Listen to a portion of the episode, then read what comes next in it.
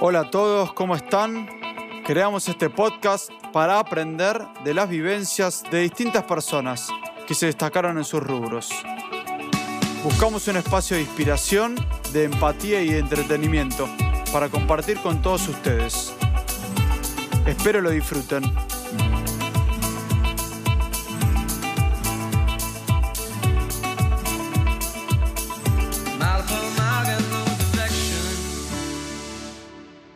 Vamos a presentar a nuestro próximo invitado. Él nació en Argentina y estudió Derecho, especializándose en asesoramiento y resolución de conflictos para empresas. Profundizó su formación en negociación en Estados Unidos y en la capacitación organizada. Hoy es el director de CMI Intersar, donde desarrolla trabajo de consultoría y talleres de negociación en varios países de Latinoamérica. Tenemos el privilegio de hablar con Gustavo Biasotti. Hola Gus, qué lindo tenerte acá, ¿cómo estás? Hola Iñaki, hola Lucas, muchas gracias por la invitación, un gustazo. No, gracias a vos por, acercarte a, este espacio. Hablábamos mucho de negociación y tuve la, suerte de tener un, curso con vos por, trabajo. Y hablamos de negociación y parece como si tuviesen que tener dos empresas o dos abogados en el medio peleándose con, con cuchillo y negociando, creo que todos los que estamos, están escuchando ahí eh, lo tienen en sus casas, en su trabajo, con quien sea, ¿no? Mira, nosotros a veces le decimos a la gente cuando nos dicen, ustedes hablan de negociación para hacer negocio, le decimos, mira, la cosa va un poco bastante más allá, sino que hablamos de negociar cuando estamos buscando influir en la conducta de alguien para que ese alguien haga o deje de hacer algo. Eso para nosotros es negociar, buscar influir en alguien. Cada vez que estás interactuando con alguien y querés que alguien haga o deje de hacer algo, vas a verte metido en una negociación.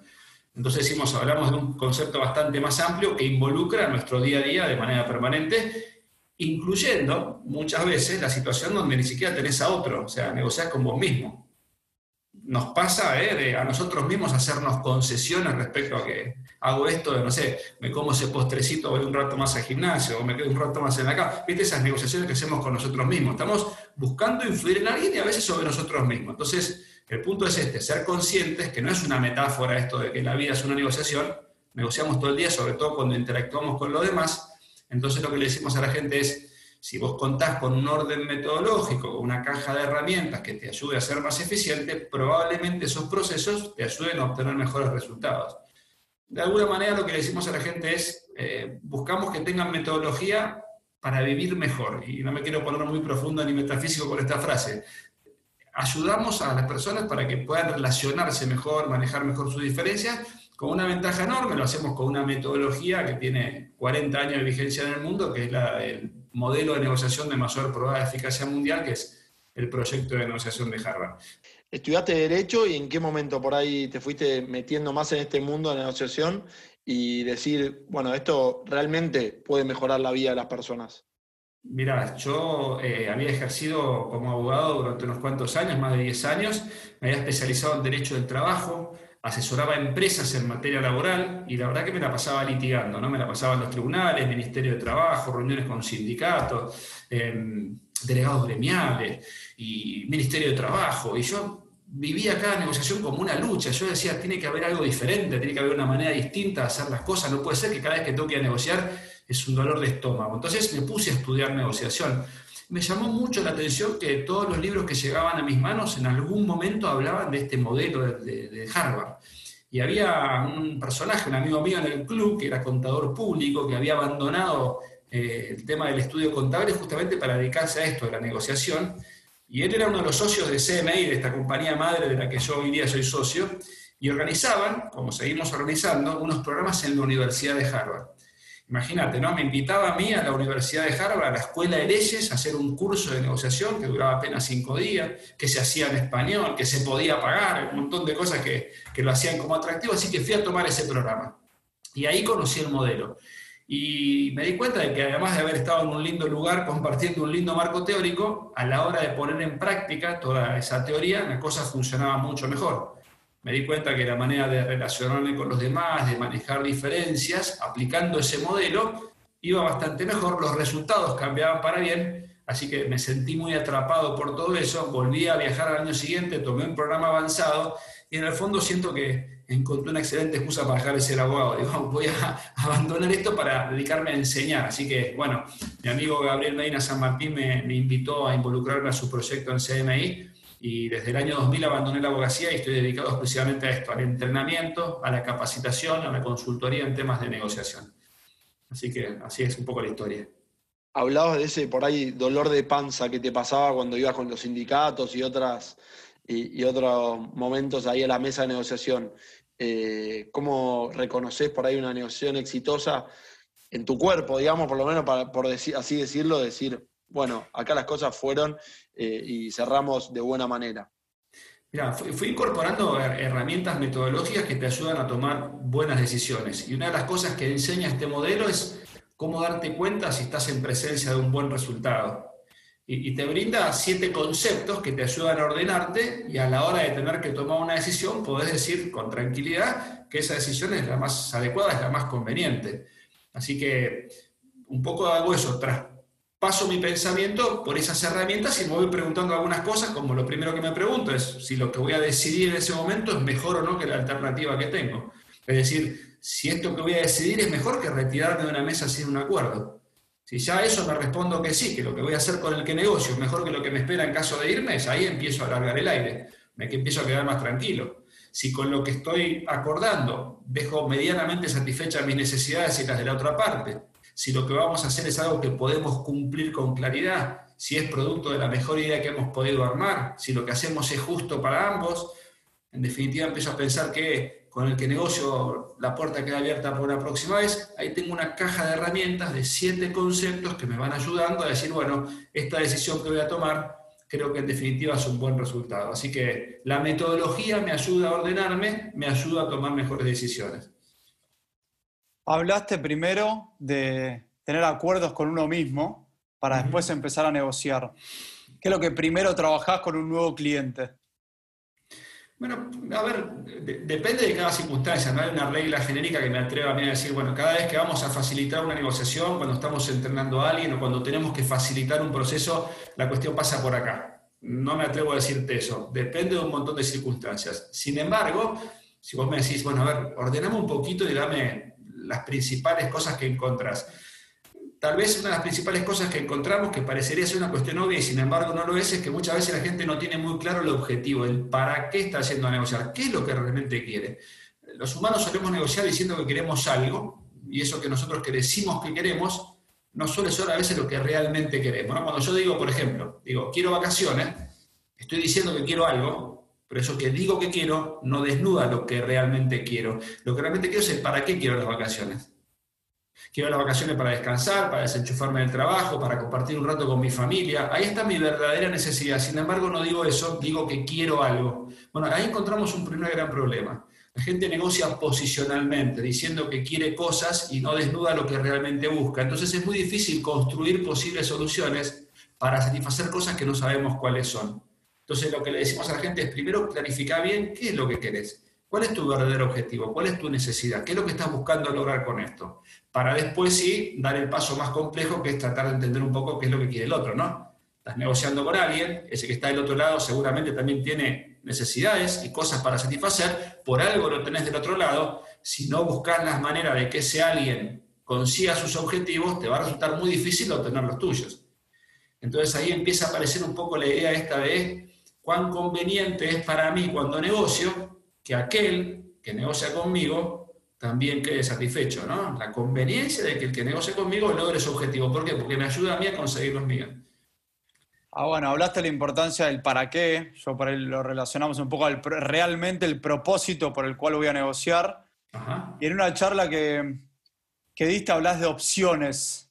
Eso es otra de las herramientas que ustedes le dan a las personas a la hora de negociar. Sí, mira, la, caja de herramientas esta, que de los siete elementos, uno de ellos justamente refiere a las opciones, a las distintas posibilidades que tenés de acordar con el que negocias. Lo que estamos diciendo es, antes de tomar una decisión, pensá conjuntamente con ese otro con el que negocias, de cuántas distintas formas podríamos eventualmente llegar a un acuerdo. Poner sobre la mesa todos los ingredientes que tenemos disponibles para después, recién entre todo eso, tomar la mejor decisión. Lo que estamos diciendo es, antes de tomar una decisión, pensemos juntos todo lo que podríamos hacer. Entre todo lo que hemos pensado, bueno, recién ahí decidimos. Y cuando vayas a decidir, ¿qué vas a hacer? Vas a comparar eso que has generado con el que estás negociando con lo que te espera fuera de la mesa. Este es un punto clave, ¿no? Tengo que comparar lo que tengo en la mesa con qué pasa si digo que no. Y si yo me retiro de esta negociación, ¿qué me espera? Si esto que estoy haciendo en la mesa es más conveniente que retirarme, bueno, avancemos con esto. Hablas mucho de trabajo en conjunto con el otro. ¿Qué, papel juega la escucha en ese momento pues, para interpretar realmente lo que el otro me está queriendo decir y no lo que yo quiero? Y a ver, Iñaki, si yo tengo que negociar contigo y no, no tengo claro qué es lo que querés, mal podré en algún momento generar alguna idea que te satisfaga porque no sé lo que querés. ¿Y cómo voy a saber lo que querés si no te escucho? ¿no? Digo, eh, negociar se trata de persuadir, de influir en la conducta del otro. ¿Cómo voy a influir en alguien a quien no entiendo y cómo voy a entender a alguien a quien no escucho? Entonces, esta recomendación de la escucha activa sobre lo que tanto se habla, sobre lo que tanto se escribe, nosotros decimos a la gente, bueno, sí, escuche, es una virtud de escuchar, eh, y todos los libros de comunicación vienen con la recomendación de escuche primero. Y uno dice, ah, la pucha, escuche primero. Bueno, fantástico, yo voy con el libro que dice escuche primero. Al que viene enfrente, viene con el mismo libro, escuche primero. ¿Qué hacemos? Ahí estamos los dos, ¿no? Diciendo, ¿y ahora quién habla? Bueno, escuche primero, si el otro está ansioso por decir cosas, escúchelo, déjelo que se desahogue, una persona que se siente escuchada, se siente valorada, se siente respetada, predispone muy bien a cualquiera que lo escuchen, en cualquier diálogo te gusta sentirte escuchado. Ahora, si el otro no dice nada, una buena forma de invitarlo a todo eso tiene que ver con tomar la iniciativa, hablar, hacer preguntas para tratar de entender, moldear su conducta si no habla, hablando yo, Ustedes vieron ¿no? que la conducta humana suele moldearse a través del ejemplo. Uno hace lo que quiere que el otro haga, ¿no? Los que somos padres, ni hablar. O sea, la mejor manera que tenemos de educar a nuestros hijos no es diciéndoles cosas, sino haciendo nosotros lo que queremos que ellos hagan, ¿no? Entonces, bueno, esto viene un poco de la mano de eso. Escuchar, por supuesto, que es de suma utilidad para poder entender. Ahora, hay que estar dispuesto, ¿no? Hoy en el coaching un poco se habla del querer tener razón todo el tiempo y de soltar ese ego para, me imagino, la negociación es lo mismo. En cuánto cedo, cuánto escucho o cuánto impongo yo lo que quiero. Depende de lo que realmente estoy buscando. El de querer tener razón. La última, uno de los fundadores del proyecto de negociación de Harvard se llama William Ury. La última vez que visitó Buenos Aires, arrancó su conferencia diciendo, ¿quiere ganarse un problema a la hora de negociar? Vaya convencido de que usted tiene razón. Si vos vas a una negociación convencido de que tu manera de ver las cosas, esa es la manera en la que son las cosas, tenés garantizado un problema. Si hay una cosa que he aprendido con el paso del tiempo es que es altamente probable, altamente probable, que el que está del otro lado esté viendo las cosas de una manera diferente como las veo yo. Por lo general, la inmensa mayoría de las diferencias que se generan entre los humanos están vinculadas a las distintas percepciones que tenemos de una misma realidad. Entonces, si es muy probable que el otro esté viendo las cosas de una manera diferente, en lugar de querer imponer mi punto de vista, una primera y sana recomendación sería tratar de entender el punto de vista del otro. Andás a ver qué datos ese otro tomó de la realidad, cómo los interpretó y por qué concluye como concluye, porque tal vez te está faltando a vos una parte de la película. Tal vez hay algo que no sabías. Entonces estás concluyendo algo basado en una interpretación distinta del otro. Bueno, cuando cada uno expresa sus puntos de vista, va a ser mucho más fácil entendernos. Yo en el fondo puedo seguir pensando que tengo razón, a veces hasta voy convencido de que mi manera, pero para un poquito siempre abro un espacio diciendo, che Gustavo, y si no sabes algo, si te falta algún dato, andás a ver qué percibió el otro que vos no percibiste, andás a ver qué no sabe el otro que vos sí sabés para concluir como concluís. Tratar de entendernos es un gran mecanismo para minimizar los conflictos en las negociaciones, ¿no? Hacer el esfuerzo de entendernos de la mano con, este, con esto lo que vos decís, es el nombre que le pusimos nosotros de reconocernos aprendices por ahí. Mirá, el que cree que la sabe toda tiene, un serio problema por delante, ¿no? Uno, por más viejo que se ponga, me, me, sonrío de la cantidad de cosas que sigo aprendiendo y sobre todo de las que sigo aprendiendo de los chicos más jóvenes. Me fascina vincularme con los chicos jóvenes cuando voy a charlas a universidades o a colegios por la cantidad de cosas que, aprendo y digo, nunca vamos a terminar de aprender. El que crea que la sabe todas creo que está bastante lejos de, la realidad. Justamente te iba a preguntar sobre eso, de, que das por ahí, tenía entendido por ahí más charlas eh, para empresas y también, bueno, fuera del país. Eh, ¿Crees que todos estos recursos eh, pueden servir mucho para chicos jóvenes para después la toma de decisiones que tenga en el resto de su vida? Cuanto más jóvenes incorporemos a nosotros algunos conceptos eh, de esta metodología, creemos que, a ver, yo, yo sé suena un poco cursi, ¿no? Pero digo, aspiramos a un mundo diferente en el sentido que si somos conscientes de que con las personas con las que nos relacionamos, tenemos una alta probabilidad de tener una próxima vez, que el mundo es así. Esto de, llamarnos M interser nos concientiza de que los humanos no somos, sino que realmente intersomos. Todo lo que hacemos nosotros afecta a nuestro entorno. Creo que ahora con el tema de la pandemia lo tenemos más que claro. Si alguna tenía alguna mínima duda, no nos cabe ninguna duda de que el mundo está tremendamente relacionado unos con otros. Entonces, tomar conciencia desde chicos de que a mí me conviene de que al entorno que me rodea le vaya bien conmigo. Ya hace miles de años atrás Marco Aurelio decía, lo que no es bueno para la colmena no es bueno para la abeja.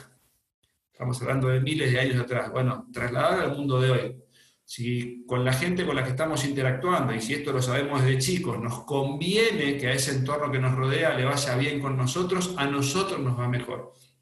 Vos pensás, y los invito ¿no? a que los que están escuchando esto piensen, con quiénes ustedes se relacionan en el día a día, con quiénes negocian, a quiénes buscan influir, quiénes buscan influirlos, y con cuántos de esas personas ustedes tienen una alta probabilidad de tener una próxima vez. Si yo les dijera a ustedes, hagan un porcentual, ¿no? De, gente, decir, a este es probable que lo tenga que volver a ver, directa o indirectamente, ¿no? Es probable que lo tenga que volver a ver. Yo no te exagero si te digo que el 99% de las cosas que haces en tu día a día las llevas a cabo con alguien con quien es muy probable que tengas una próxima vez. Directamente, indirectamente, ¿no? A ver, me puse a hablar con ustedes, a Lucas lo conocí hoy, ¿no? Pero que nosotros nos conocimos, nos pusimos a hablar y teníamos un montón de gente en común. Y me pongo a hablar con Lucas, que le llevo 30 años y tengo un montón de gente en común. Entonces, nuestro mundo es así de chiquitito. Entonces, vos fíjate, si cada persona que se relaciona conmigo, se interactúa conmigo, en su interacción le va bien conmigo, a mí me va mejor. A mí me va mejor. Si mis clientes, si mis proveedores, si mis amigos, si, no sé, la gente con la que me relaciono al club donde voy, mis vecinos, venía a hablar de mi familia, ¿no? mis socios, la gente que depende de mí, esos absorben el 95%, si querés, para ser prudente, del tiempo en el que me vinculo con los demás. Bueno, imagínate que todos cuando se relacionan conmigo, en su interacción quedan satisfechos. A mí me va mejor. A mí. Hace unos cuantos años aprendí de, nuestro director ejecutivo, el doctor Julio De Caro. Eh, Julio De Caro es, un sabio, es un médico uruguayo que, eh, yo digo, tiene su mente un escaloncito más arriba que el común de la gente, ¿no? Julio dijo una frase que, me encantó que dice, la del egoísmo iluminado. ¿Cómo es esto del egoísmo iluminado? ¿no? Digo, porque yo me sentía un poco incómodo, porque me sentía un tipo egoísta, y un día le planteé, le digo, mira, Julio, me siento egoísta, me dice, no es malo ser egoísta en tanto en cuanto practiques un egoísmo iluminado. ¿Cómo es eso? Preocúpate y ocupate de que a tu entorno le vaya bien con vos. Preocúpate, ocupate que a tu entorno. Eso, eso es lo que a vos te vuelve. Miralo como quieras, gana más plata, tenés más clientes, miralo como quieras, a vos te vuelve. Ni hablar de la vida afectiva, ni hablar del relacionamiento. Digo. Hace 26 años que, vivo en pareja, digo, cuando me levanto y la veo, me pregunto, ¿será conveniente que, esta señora esté contenta conmigo? A mí me conviene que ella esté feliz, me conviene que mis hijos estén felices. Si ustedes dos, cuando terminemos de conversar hoy, dicen, che, loco, qué copado, tuve pelado, la pasamos bien, a mí me conviene. Tengo probabilidad de que me vuelvan a llamar para otra cosa, que alguno que esté escuchando me llame. Entonces vos fíjate, permanentemente me esfuerzo, me preocupo de que el entorno que me rodea, cuando interactúa conmigo, quede satisfecho. ¿Por qué? Porque me conviene a mí. Y de eso se trata. A la hora de negociar, de eso se trata. Gus, hablando de ese entorno que, vos decís y, viajaste por, por muchas partes del mundo dictando cursos y charlas, ¿cómo ves al argentino en este sentido? Eh, bastante particular por ahí. Si tuviese que hablar de una particularidad nuestra, te diría que es una particularidad que abraza a los latinoamericanos, eh, que es la de, a modo de crítica, ¿no? de crítica constructiva, de, mirar el corto plazo, ¿no? De, de no mirar un poquito más allá. Creo que tal vez es uno de los principales eh, defectos que encuentro a la hora de negociar, de, no mirar qué va a pasar la próxima vez. El tema es resolver las cosas hoy y mañana Dios proveerá. Y el punto es que si estamos vivos, Dios provee. Entonces, tal vez mirar un poquito más. El mundo civilizado, el mundo que funciona, parece ser que va por otro camino. El mundo que funciona busca permanentemente que la gente que está interactuando en una negociación quede satisfecha a los dos. Esto de, que a uno solo le vaya bien es cortoplacista, no, no, no duran en, el largo plazo. Entonces, tal vez puede ser que sea una cosa que veo como factor denominador común en toda Latinoamérica. He trabajado en casi todos los países de Latinoamérica, he trabajado en España, en Estados Unidos, y creo que lo que advierto como, como nota característica que no me gusta eh, es eso. Lo que me gusta tal vez lo, lo, bueno que somos para generar sintonía con la gente, eh, cómo manejamos las relaciones de repente, aspectos positivos. Pero de todos modos no me atrevo tampoco a hacer una regla genérica, ¿no? porque yo no podría decir de ninguna manera los argentinos son así. Hay de todo. Hay algunos que son de una manera y otros son de otra.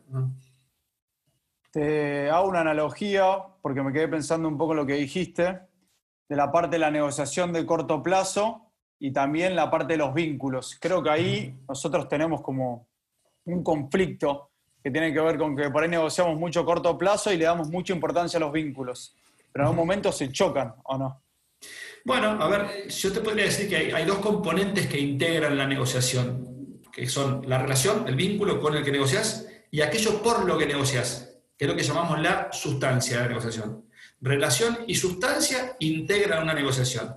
¿Dónde está la habilidad? En hacerlos convivir. No son excluyentes. Los que van todo por la relación se olvidan de lo sustancial. Los que van todo por la sustancia terminan dañando la relación. Y yo me pregunto, ¿de qué vale que nosotros tengamos un excelente vínculo si no obtenemos lo que necesitamos? Nos olvidamos de lo sustancial a la larga terminamos dañando la relación. ¿De qué me sirve a mí llevarme bárbaro con Lucas si no obtengo lo que necesito y él tampoco? Ahora, cuando me ocupo exclusivamente de lo que negocio, de lo sustancial, termino dañando el vínculo. La habilidad consiste en hacer convivir relación y sustancia. La, la regla que sintetiza, si querés de alguna manera, esto dice, a la hora de negociar, sé suave con la persona y duro con el problema. Lo corté no quita lo valiente, ¿ok?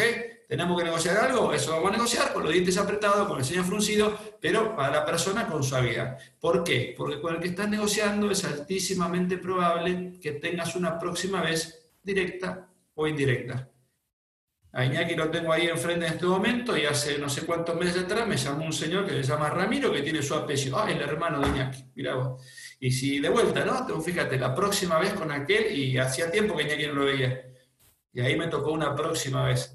Y de vuelta, con el que me pongo a hablar con ustedes, algún punto en común vamos a encontrar, ahí tenemos esa próxima vez. A raíz de esta pandemia que estamos viviendo hoy, ¿cuáles fueron por ahí los principales paradigmas que se rompieron en, en las empresas que vos pudiste intervenir? Bueno, te puedo decir lo que nos pasó a nosotros. Nosotros quedamos pata para arriba. Nosotros somos una firma que hace 25 años nos dedicamos a, al entrenamiento, eh, a la facilitación del proceso de negociación y todo eso lo hacíamos de manera presencial. Nosotros hace 25 años que tenemos un producto de entrenamiento de lujo, si se quiere, que es un programa que, que yo fui a tomar en su momento a la Universidad de Harvard. Nosotros tres veces al año, marzo, junio y octubre, hacemos un programa de cinco días en las instalaciones de la Universidad de Harvard, en el Faculty Club, que es el club de profesores de la universidad, donde nosotros, el equipo de CMI, conjuntamente con los profesores fundadores del proyecto de organización, damos un entrenamiento para el mundo de habla hispana, y eso para nosotros es una de las principales, fuentes de ingreso. Bueno, ese entrenamiento se nos, se nos cayó, perdón, que me olvidé de enchufar la compu, ahí estoy. Eh, ese entrenamiento se, se, nos cayó porque es algo presencial, o sea, que no lo podemos reemplazar de manera virtual. Y después lo que veníamos haciendo en las empresas, también cosas presenciales, que, y bueno, provocó un cambio de paradigma. Existe un escenario totalmente diferente para nosotros, que encima somos viejos, somos una consultora de gente grande, donde no estamos muy acostumbrados al tema de, la virtualidad. Y bueno, tuvimos que ir acomodando el cuerpo. Y, bueno, y ahí estamos. Ahora estamos ofreciendo en el mercado entrenamientos de manera virtual. Tardamos casi tres meses en terminar de diseñarlo y armarlo para que sea una cosa seria, para poder probarla, para poder testearla. Y por suerte, eh, la cosa está funcionando muy bien, pero de lo que nos dimos cuenta, y probablemente ya se pasado a la mayoría de las compañías, es que no es necesario que estemos todo el día dentro de una oficina, que podemos trabajar de nuestras casas. Nos dimos cuenta de qué es lo verdaderamente esencial, si alguno no lo sabía, ¿eh? cómo valoramos la importancia de la salud, la importancia de los afectos, del entorno donde vivimos, de nuestras casas. Eh, pero para nosotros ha sido un cambio totalmente radical en la manera en la cual nos vinculamos con nuestros clientes, ¿no? Hablas de esta metodología a través de los vínculos. ¿Cuáles son los pros y cuáles son los contras de hacerlo virtualmente? Y lo que se altera fundamentalmente es la comunicación, la manera en la cual nos comunicamos, la, frialdad. Eh, hoy terminé un curso para un banco en Guatemala, ¿no? Con, otro de mis socios, estuvimos dando un, curso de negociación de tres jornadas, de, cuatro horas cada una. Y estás hablándole una cámara, no, ves, no es a la gente la que estás hablando, no, no ves, terminás hablándole una pantallita y, y debe ser duro para el que lo recibe también, estar escuchando a un señor ahí que mueve las manos y el cuerpo, que ve una sola persona. Imagínate lo que es para nosotros que hablamos a la nada, ¿no? Eh, así que yo creo que lo que más se altera es, la comunicación, la falta de, esa, de ese tacto de cómo, cómo medir el clima de lo que está pasando. En una actividad presencial ya te das cuenta rápidamente cómo va la cosa, generas otro tipo de sintonía. Acá hay, mucha frialdad, hay mucha distancia, dice, que por más buena onda que le pongas, te das cuenta que en definitiva hay una distancia enorme eh, entre lo que te sucede cuando lo haces virtualmente, eh, lo haces presencialmente, perdón. Así que tal vez la más, mayor contra que le veo es eso, la falta de generación de sintonía, de acercamiento con la gente, ¿no? Por más que en definitiva uno me diga, bueno, yo invertí una inversión para, para justamente incorporar conocimiento, eso te lo vas a llevar, lo otro que forma parte de lo agradable de nuestro trabajo, lo veo bastante más, más difícil de obtener. Y vos que hablaste de la importancia de estos momentos para, para entender lo esencial, lo que es esencial, ¿qué aspectos positivos le ves a poder hacer todas estas capacitaciones como este Zoom eh, de manera positiva? Bueno, yo, valoro y rescato mucho que, en el medio de todo esto haya gente que aún todavía decide invertir tiempo para entrenarse, para capacitarse, para prepararse. Y a veces le decimos, mira, si, en situaciones normales, ¿eh? normales entre comillas, ¿no? Es útil estar preparado, es útil entrenarse, doblemente lo es cuando el zapato aprieta, ¿no? Cuando las cosas están complicadas, me parece que prepararse es, es doblemente importante. Así que eh, lo veo como muy positivo y valoramos e incluso le agradecemos. O sea, yo estoy feliz de que ustedes inviertan este rato de sus vidas para llamarme a mí, para tratar de incorporar un poco de conocimiento, si es que les puedo aportar, porque digo, en buena hora que en estos momentos haya gente joven interesada en incorporar cosas que son útiles para vivir mejor. Así que el lado positivo que le veo es eso, claro. Hablaba de, la preparación, de gente que quiere invertir eh, eh, tiempo y, y tener un poco más de información. ¿Tenés algún libro, alguna película, algún documental que decís, y para ir adelantando, obviamente no es hacer el curso, eh, pero para meterse un poquito en este mundo y todo lo que vos contás, ¿tenés alguna para recomendar? Tengo un montón de literatura para recomendar y no los quiero abrumar ni aburrir con libros, pero si alguien me, me, dijera, me dame, no sé, recomendame dos libros, por decir, ya dos libros es un montón, ¿no? Pero digo, hay un libro que para mí es, es, la Biblia en temas de negociación, que es el libro madre que generó toda esta metodología de trabajo, que es el libro de Roger Fisher, William Murray y Bruce Patton, que se llama Sí de acuerdo. ¿eh? Getting to Yes es el título original en inglés. Es libro que es, el primer producto terminado del proyecto de negociación de Harvard. Es el libro que puso arriba de la mesa la, metodología, la famosa metodología que se conoce en el mundo como el win-win situation. Bueno, ese es el libro que puso sobre la mesa la metodología eh, desafío a alguien que me traiga un libro de negociación y que, no mencione, que no refiera en algún momento a Roger Fisher, porque es el libro a partir del cual se generó todo lo que vino después.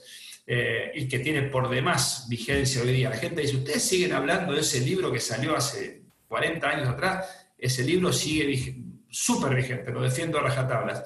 Y, un libro que a mí me enriqueció mucho, que me, que me, abrió mucho la cabeza, sobre todo yo era bastante resistente a, tratar de entender temas de psicología, se llama La cara humana de la negociación, de, Julio de Caro. A ver, aclaro una cosa, Julio de Caro es nuestro director ejecutivo, es mi socio, es mi amigo, es uno de mis mentores, lo quiero mucho. No recomiendo el libro de Chupamedia, sino que lo recomiendo por otra cosa. Julio como médico eh, volcó ese libro, Conceptos de la Psicología, de la Psiquiatría, con un lenguaje muy simple, muy llano, para los que no entendemos mucho de eso, podamos entendernos un poquito mejor a nosotros y entender un poquito más a los demás, más al entorno. Esto es lo que les decía de las distintas percepciones que tenemos de la misma realidad. Bueno, en ese libro se habla mucho de eso, nos ayuda a entendernos mejor. Yo digo, con esos dos libros tienen para entretenerse y vaya si le van a sacar le van a sacar jugo. Y dijiste una cosa, Iñaki, que si me permitís a mí es la clave si yo tuviera que, no soy quien para dar consejo, ¿no? Pero si alguien me dice, dame un consejo para prepararnos, dijiste, esa es la clave, ese es, el secreto para cualquier cosa que uno quiera hacer en la vida. ¿Cómo me preparo para hacerlo?